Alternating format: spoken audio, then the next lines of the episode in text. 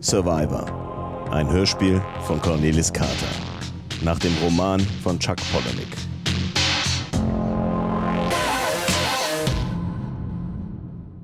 Flight Level 60. Was guckst du so komisch? Ich hab nur einen Termin in der Stadt hier. Dein Job. Richtig, mein schlimmer Job. Wie geht's meinem Fisch? Gut. Du bist doch nicht zufällig hier.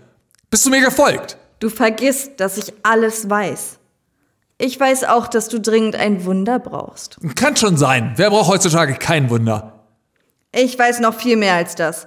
In China wird in ein paar Minuten eine Fabrik abbrennen. Und in Finnland löst in diesem Moment ein Skiläufer eine Lawine aus, die zwölf Menschen unter sich begräbt.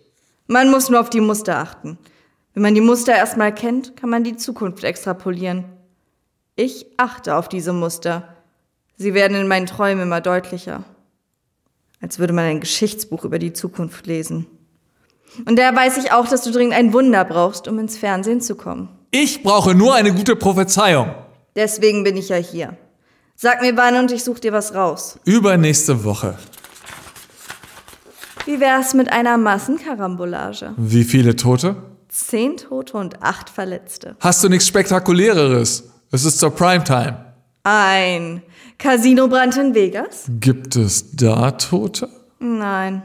Wie wäre es mit einer Explosion im Sonnenstudio? Was Aufregenderes. Zusammenstoß in der U-Bahn? Zum Einschlafen. Ein Öltanker, der kentert? Wen interessiert denn sowas noch? Ein Killerhai schlägt zu.